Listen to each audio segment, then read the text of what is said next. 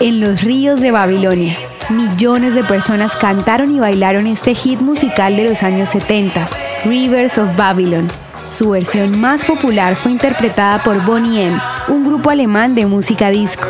Esta reconocida canción llegó a ser número uno en las listas musicales de Reino Unido. Vendió 1.985.000 copias y recibió tres discos de platino. Lo que muchos no entendieron fue que su letra expresaba el lamento del pueblo judío durante el exilio provocado por el imperio babilónico tras conquistar Jerusalén en el año 607 a.C.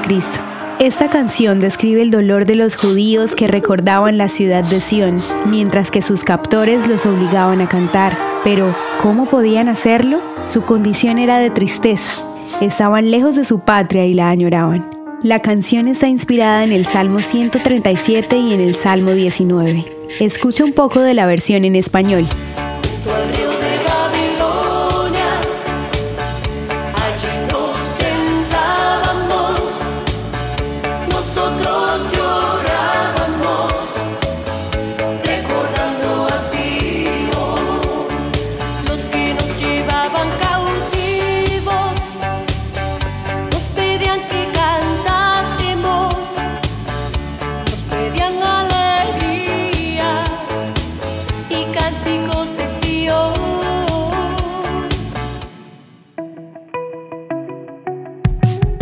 Esto es Audio Historias de Israel.